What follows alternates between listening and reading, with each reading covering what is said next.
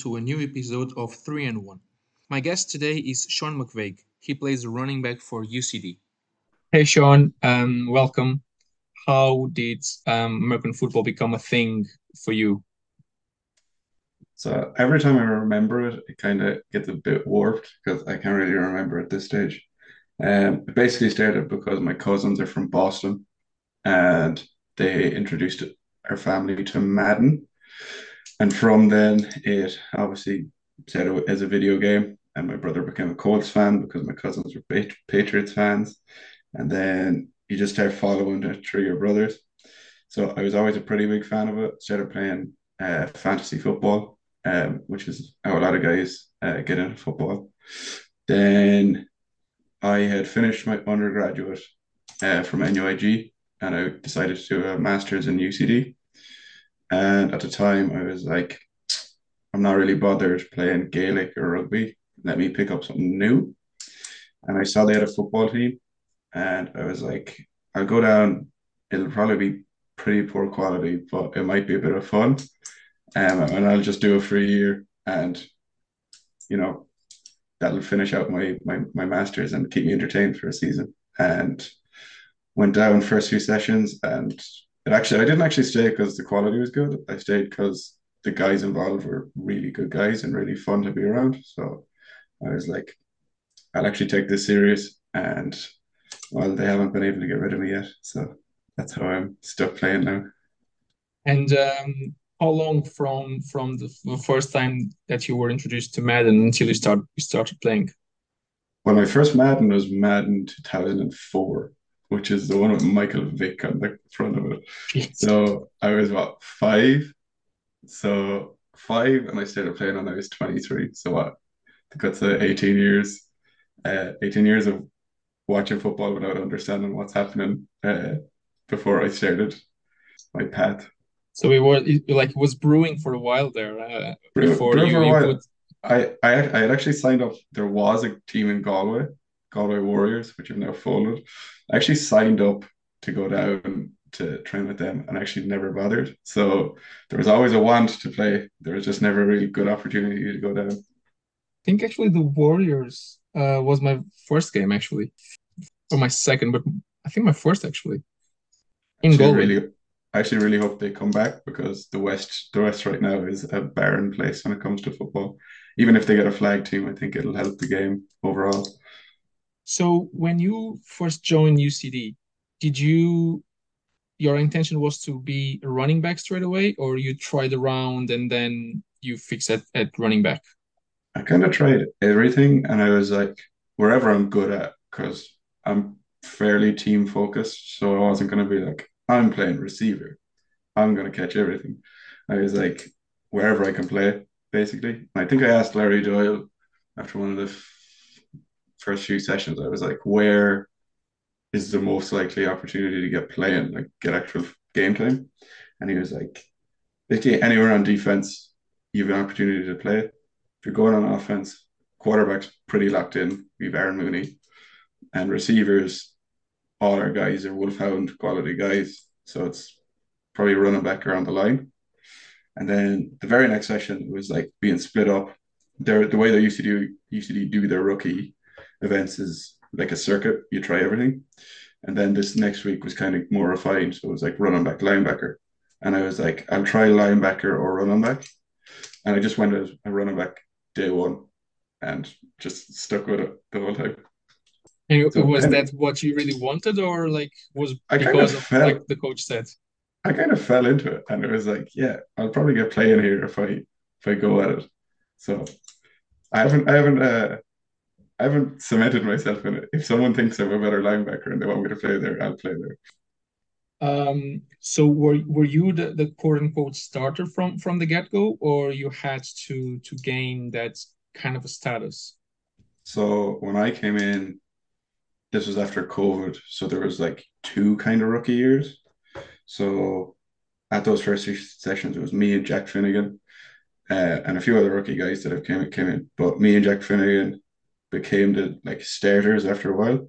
There was also James Toomey, who was a former UL Viking, who would have actually been the full time starter, but the week week or two before, might have been the session before the game. Our first game was against the Knights. He popped his calf just running a fade. So it just ended up as like, oh well, someone can take this job. And I think it was after two or three games that I became the full time starter, but it was more like a one A, one B, one B situation with uh, myself and Jack. Um, unfortunately, he got injured quite early this year, um, so it ended up being mostly me with a few extra guys help, helping out. Obviously, um, a few guys there could probably take my job if they wanted to go out full time, but thankfully, thankfully they decided to play other positions. And after the first session that you were like locked in at, at running back, what were your expectations um, at that time?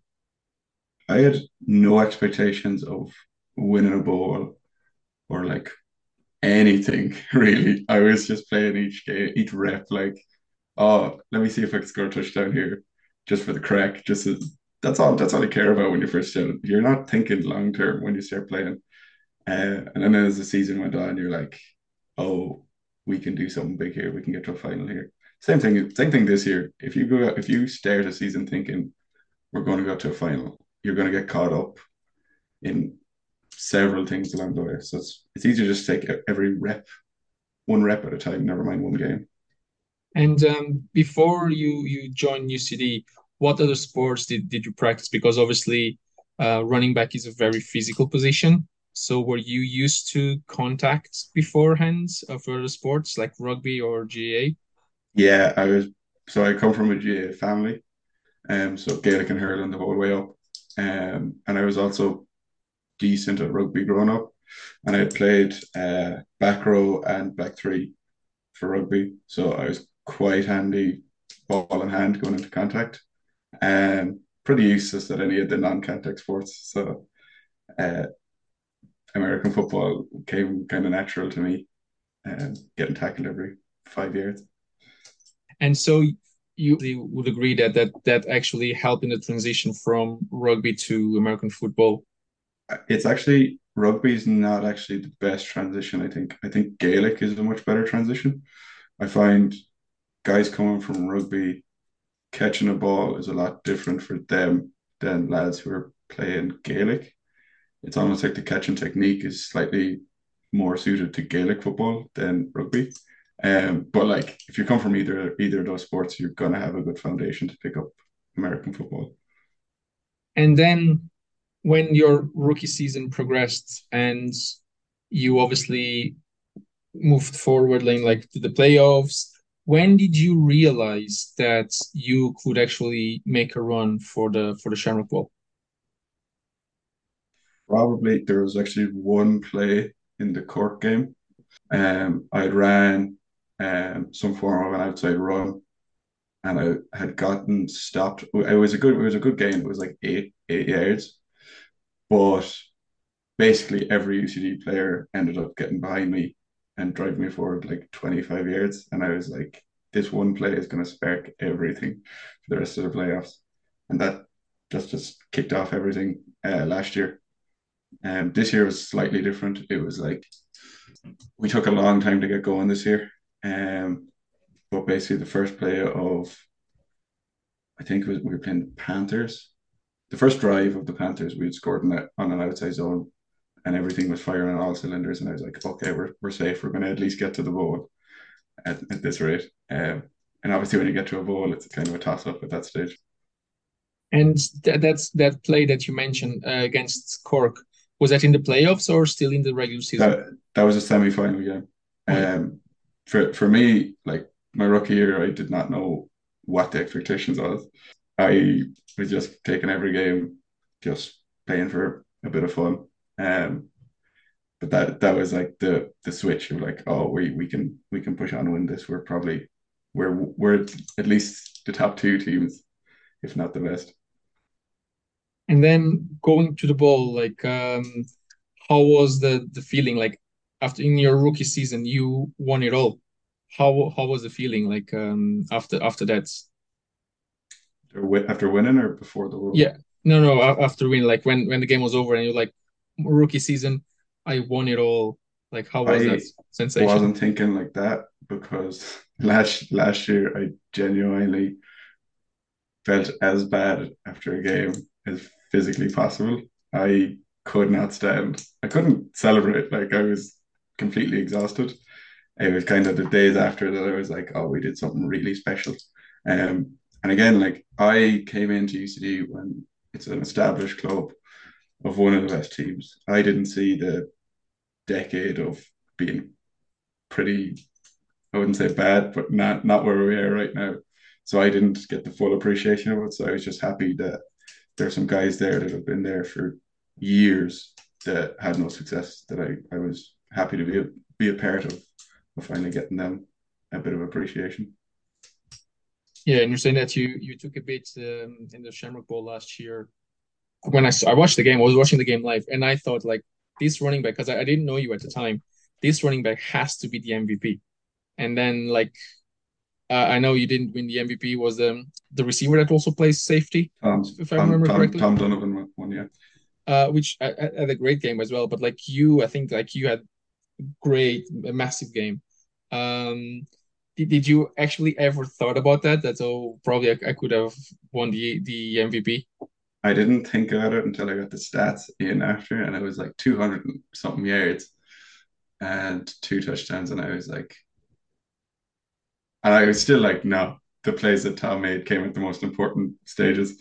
Like I had a touchdown and 80 yards when the game was kind of won. So Yeah, like big big players make big plays in big moments, and Tom did that uh, last year, and actually this year, both Dave King and Ty Henry made those plays when it mattered. So either of those two guys this year could have had a, a, a claim to that MVP.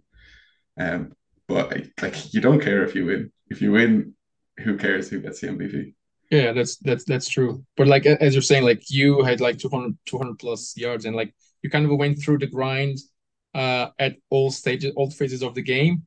Uh, when the game was even, when at the start, and then obviously when when UCD took off in the scoreboard. And how was this year, like transitioning from last year to this year, that you basically UCD and the Rebels as well, obviously, played like entire two seasons, start to finish, like you two consecutive seasons at that level. How how was the the, the beat this this year? Um, I'd say starting off, I think a lot of guys in UCD would say we came in not fully tuned in. Um, I came in kind of out of shape, like nothing crazy. Like I was still able to play okay, but I had kind of expected maybe maybe it to be a bit easier. Um, and obviously, look, we got smacked in the mouth early a few tight games. Cork got us down in Cork. Um, so it took us like the first half of the year to kind of get the dust dust polished off. Um, then the whole year, I'm I'm feeling pretty rough now. If I'm being honest, I'm feeling pretty fatigued. Um, like I'm gonna take this month off from even working out because figure penalty carries included. I probably touched the ball over 200 times this year, which is a lot. So I'm gonna enjoy a bit of rest uh, right now. Um, I'm sure a lot of the guys like if when you do a full season, get to a bowl, then play an international game, and then you do that two seasons in a row, you need you, you need a holiday. I'd advise all the guys on the hounds if they have the opportunity, just take take a rest. And so at the start of this season, um, do you think that you uh, UCD like the team you say like a lot of them didn't um, show up at the same level? Was that still a, a hungover from the from the Shamrock Bowl? Probably, probably like it's it's no one's no one's fault. You're you're you're gonna come in like I'll t I'll, I'll miss the first few weeks of the year and enjoy myself. Um, but then it, it took us just a bit a bit too long, um, from my perspective to get fully locked in. But like you learn from that again. Um, if it happened, if we managed to win it again, I don't think the same lads will be caught out again. Um, I mean, it's part of everything. The, the hardest championship to win is not the first one; it's the it's the trying to repeat. It's the back to back, and because you're you're going to make those mistakes. And uh, for you, still going back to now your first season after your the, the ball, you played for for Ireland against against Spain, right? So mm-hmm. basically, in your first season as a rookie, you went literally all the way. Like, um, how how was for you like um, playing for the for the Wolfhounds? It was kind of surreal. Um, actually, that rookie camp, that rookie year, I don't think I had a good Wolfhounds camp. Um, so I was kind of fortunate to get to Spain. Um, and it was kind of surreal. And look, I don't think I played well against Spain. Um, and I kind of was a monkey on my back this entire year that I kind of let, let myself down in that in that appearance. Now, like Spain were a far better team. I don't think me playing better on my seven carries is going to do much for anyone. Um, but it was something that I was I really wanted to put to bed this year against Turkey. I really wanted to put a good performance in on the international stage. Um, I think I did okay, so a, a, a bit of bit of guilt off my mind. Um, but yeah, it still hasn't fully set in. I don't think that I'm representing Ireland at this level. And like shifting to the the game last Sunday, um, what do you what do you think that Ireland missed to to beat the to beat Turkey? I mean, we had two turn two turnovers. I think we had two turnovers in their half. We didn't get any score. Um, like we started the game in the worst possible way, The kickoff that you lose. Um, look, I think we needed to score when we had those opportunities near. Like if you don't score off turnovers, you're not going to win. It's the same thing this year in the bowl. Um, we had two turnovers in the red zone that we didn't score, and the Rebels won. Same thing happened against Turkey, and Turkey won. So I think there's a lot of guys that are probably still kicking themselves, putting the blame all on themselves. But you know, you you win as a team, you lose as a team. There's plenty of guys that made mistakes, plenty of guys that could have done things differently. But we just gotta have to learn from everything. Learn learn from Spain, learn from Turkey, hopefully piece something together next time around. Is the next game against Israel confirmed or? I actually have no, actually have no clue. I can't even get, give it, give you a good guess at this stage. Um, I just, I just show up when I'm told. Um, I'll, I'll leave those planning, planning things to, to better men. So you don't know when your next uh, I, international game will be? I have absolutely no clue. No. And going back to the game, like the first half was a bit shaky um, at least looking from the outside in. Uh, and then you improved for the second half. Was that something that was addressed by coaches at the at the halftime, or players kind of uh, realized by themselves what they needed to do and just puts the the plan in practice? I think it's a big thing going from our league level and playing against our own competition to going to international level you're going to take those first few drives to get up to speed, get up to the contact levels, the intensity.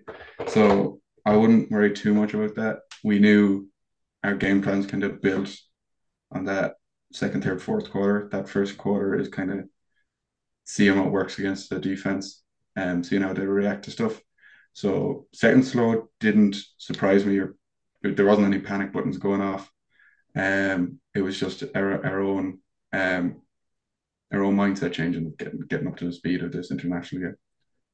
And going back to your first time like watching American football and like playing Madden, um, and like making the link to the player you currently are, is there uh, any particular running back or any runner of the football um, that you try to replicate and base your game on?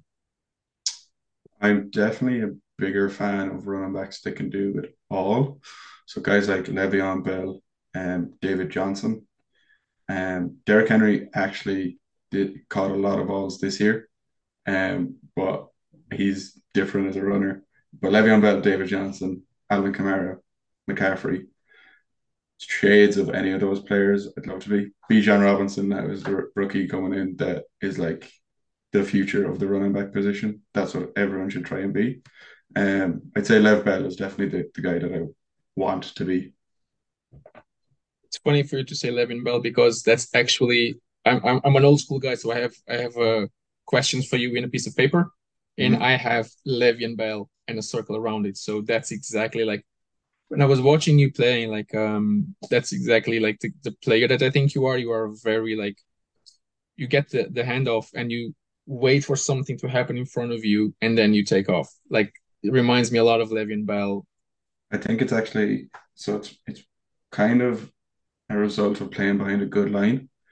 Um, so I know like I can just wait and let the play develop, whereas other other guys that could well be better running backs than me, playing behind worse lines, might have might click that panic button a bit early, and try and try and sprint their way around an issue. Um, but like when you're playing behind a good line, you, you can afford to to wait a minute and wait for that block to develop. Um, I'd say if I if I became half half as decent of a pass catcher as Le'Veon, uh, my game will come to a, uh, a higher level. So that's definitely something I have to work on. And like, is that something that you practice a lot, like that that patience that you put in your game, or that's something that came kind of a natural? It it's actually funny to say that. I was so I'm just right now after putting together my highlights to put on Europlayers. I've done one highlight clip for this year and one highlight clip for last year. And the difference between this year and last year is crazy. So like last year, it's an inside zone that I make an outside zone. Like I still make a big a big gain, but I'm like, I can't put that in. That's a terrible read. So it's just time, it's just repetitions. It's in in practice. When you get a full scrimmage in practice, you can afford to actually read the block how it's designed to be. If you're if you're a team that can't put together a whole line, get a whole scrimmage going, like you're not going to learn the fundamentals of a run game. Um, it definitely took time. I'd say, I'd say it's going to take the guts of ten games for a guy to figure that out fully. And so, like, you were like a kind of a, a rushy type of guy uh, coming in, and now you is that like what tape or just repetitions um, with your your old line and like doing the reads? It's it's both. So you have to be able to look at yourself, and even if it's a twenty yard gain, you have to be able to look and say and be honest with yourself that I made a bad read there. The defense just played crap. A better defense is going to punish me. Um, you just have to be honest with yourself. Bit of tape, bit of repetitions, and be honest and demand something high, highly of yourself. Like last year, I had a, a lot more big runs, but this year it's more consistent gains because I'm reading the scheme better, I'm reading the blocks better. You're saying that you're putting your uh, highlights up. Uh, is that a goal of yours, like to play abroad? It's probably a certainty for next year, um, unless something crazy happens. Um, and to be fair, all the UCD lads are like, yeah, if you get the opportunity, go explore. Um, if if the opportunity comes, I will go. Um, it's purely just to develop myself as a player. If I can get better, the Hounds get better, Ireland gets better, and UCD can develop another guy that can be equally as good as I can.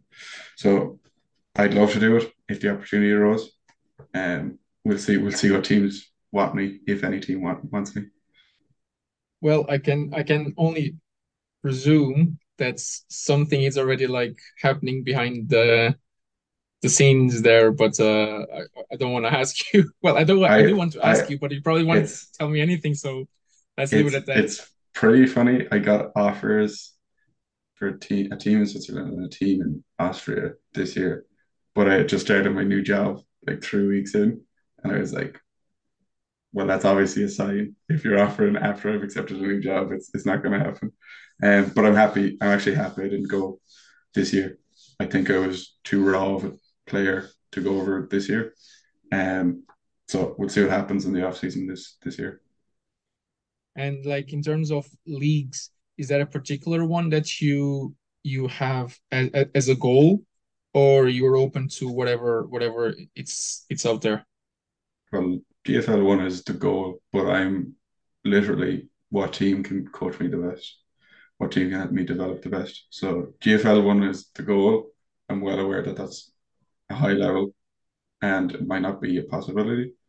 Um, I mean, like there's there's plenty of leagues around, like Finland, Austria, I assume France is going to be pretty okay. Italy, there's plenty of plenty of teams out there, plenty of leagues, um, it's just weighing up who's going to develop me the best. I don't want to be coached and told I'm great at this. I want to be coached hard about stuff I need to improve on. And so the um, European League is, is is like something out of reach for you, like in, in your in your mind, or or not, or is I also mean, a goal. It it's a goal. Like Tommy's proved it as a possibility. So like it's the same as how long was was it before someone ran a four minute mile, and there's high school guys running it.